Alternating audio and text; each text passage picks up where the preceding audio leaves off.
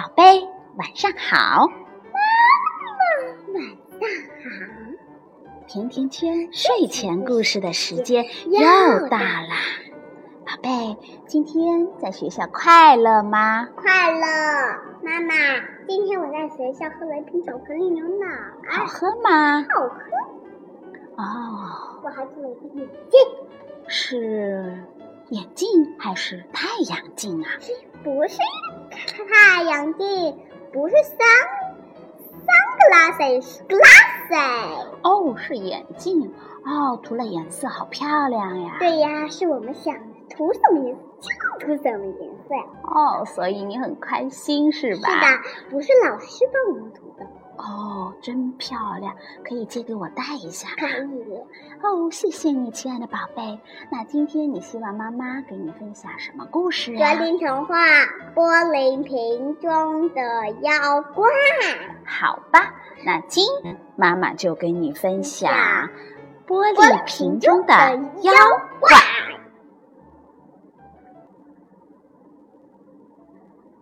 玻璃瓶中的妖怪。我们的故事就完美开始啦！好的，我们的故事就这样完美开始。玻璃瓶中的妖怪，玻璃瓶中的妖怪。从前有一个很穷的樵夫，天天起早贪黑的，并且节衣缩食，终于积攒了一点钱，便对他的儿子说。孩子，我就你这么一个儿子，我要用我那血汗辛辛苦苦赚来的钱供你去念书。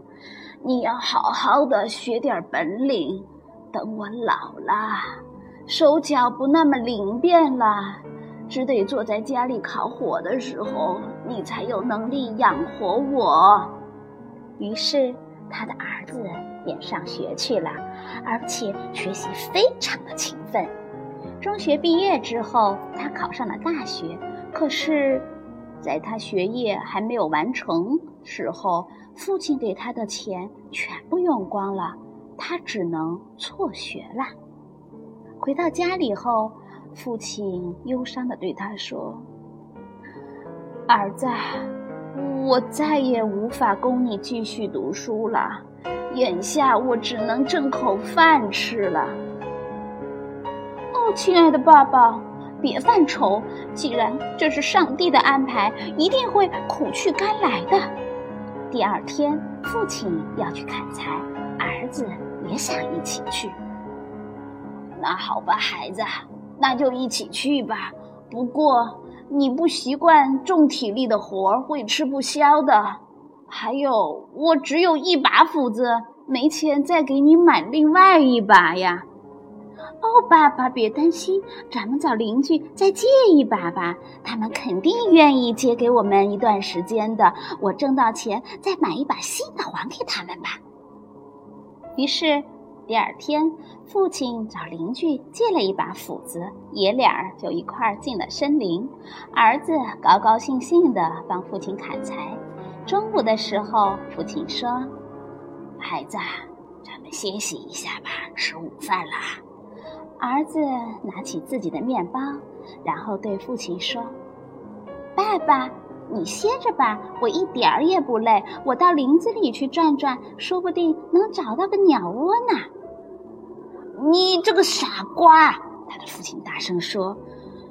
你现在要是跑来跑去，待会儿就累得连胳膊都抬不起来了。坐在我身边，好好休息吧。儿子没听父亲的劝告，一边啃着面包，一边在林子里转悠。他今天心情特别的好，兴致勃勃地望着青翠的树枝，寻找着酒窝。哦，不是酒窝，是鸟窝。他在林中走来走去，看见了一只。枝繁叶茂的老橡树，那树树干粗大，好像有几百年了。他站在老树下想，这里一定有许多的鸟窝。忽然，他听见了一点动静，小伙子啊，屏住呼吸，果然听到一个低沉的声音在说：“啊，放我出去！放我出去！他到处的找，却什么也没发现。那声音好像是从地底下传出来的。于是，小伙子便大声的喊：“你在哪里呀？”那声音回答说：“我我在这儿，我被埋在了树根下面。你放我出去吧，帮帮我！”小伙子开始在树根的周围挖了起来，终于在一小个土坑里找到了一只玻璃瓶。他拾起玻璃瓶，对着阳光看了看，发现里边有一个青蛙一样的小东西在瓶里疯狂地上蹿下跳。哦，放我出去！放我出去！那小东西又喊了起来。小伙子想也没想，就把瓶塞一下子给拔开了。忽然之间，这个小精灵就从瓶里窜了出来，立刻开始不停的变大，不停的变大。突然之间，它就变成了一个十分可怕的妖怪巨人，个头啊就跟这棵老橡树那么高。你知道吗？你把我放出来会得到什么回报啊？这个妖怪大声的对着小说：“哦，我我不知道，我怎么会知道呢？”小伙子有点害怕。我为此一定得拧断你的脖子！哈哈哈哈！你你要是早点告诉我，我就不会放你出来了。我的脑袋，你你可碰不得，你必须去和其他的人商量才行。什么这个那个的，反正你一定接受你要得到的回报。难道你以为我是被无缘无故的关在瓶子里的？不是，这是对我的惩罚。我就是威力无比的莫丘利尤斯，哈哈！不管谁放了我，我一出来，我就会拧断他的脖子。好吧，嗯。不过这可急不得，你首先得向我证明一下，刚才那个小瓶子里的人确实就是你这么庞然大物。你要是再钻进去，我就服气了，然后我就可以任你处置了。小伙子冷静地回答。妖怪趾高气扬地回答：“哈哈，小菜一碟。”说着，他就开始把身子越缩越小，越缩越小。你猜他到哪儿去啦？瓶子里。对，最后他小到能够从瓶口钻了进去。妖怪刚刚钻进瓶子里，你知道小伙子做了什么吗？把瓶塞挖进去。哦，你怎么这么聪明啊？这故事是你写的吗？不是。小伙子啊，立刻把瓶塞用力的塞紧，随手把瓶子扔到了树根的旁边。妖怪。就这样被打败了。这个时候，小伙子打算回到了父亲的身边，谁知道妖怪就尖着嗓子喊起来：“喂喂，你放我出去！放我出去！”小伙子斩钉截铁的回答：“不，他绝不能再做那样的蠢事了，是吧？”嗯。可是妖怪命他。听听条件，保证不拧断他的脖子，还给他一大笔财富，他一辈子也是花不完、用不尽呢。大概你想用刚才的办法在骗我？小伙子回答道。妖怪大声地说：“你要是不答应，你就会错过发财的机会。我发誓，我绝对不会伤害你。”小伙子想。那我就再冒险一次吧，万一他言而有信呢？于是小伙子又拔掉了瓶塞，妖怪钻了出来，又越来越大，变成了一个巨人。现在你应该得到你的回报啦！巨人说着，给小伙子一块像橡皮膏药一样的东西，告诉他，用它在。一头伤口的地方碰一下，伤口就会愈合；如果用另一头在钢铁上敲打一下，钢铁就会变成银子。哦，那我得先试试。小伙子说完，走到了一棵大树前，用斧子把树皮砍了一下，然后用那玩意儿在树皮的伤口轻轻地碰了一下，果皮，树皮果然愈合了。确实不错，那现在我们该分手了吧？他对巨人说。妖怪感激小伙子救了他，小伙子也感激妖怪送给他这件礼物，于是他们就各走各的了。小伙子回到了父亲的身边，父亲嘟嘟囔囔地对他发起牢骚来。你知道父亲为什么对他发火吗？不知道，因为他半天不干活，到树林里去了。干什么活啊？父亲是带他在树林里来干嘛的呀？嗯，砍柴。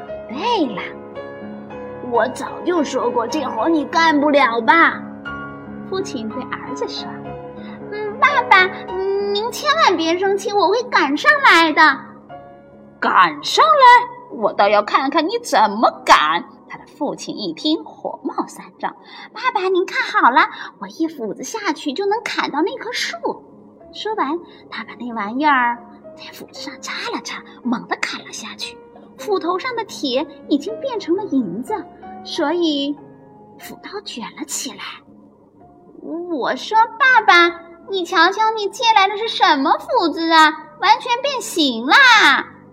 父亲一看，目瞪口呆，对他大声的喊：“儿子，都是你！你干的啥事儿啊？这一下咱们得赔人家斧子了，咱们家没钱拿什么来赔呀？”别生气呀，爸爸，我赔你斧子就是啦。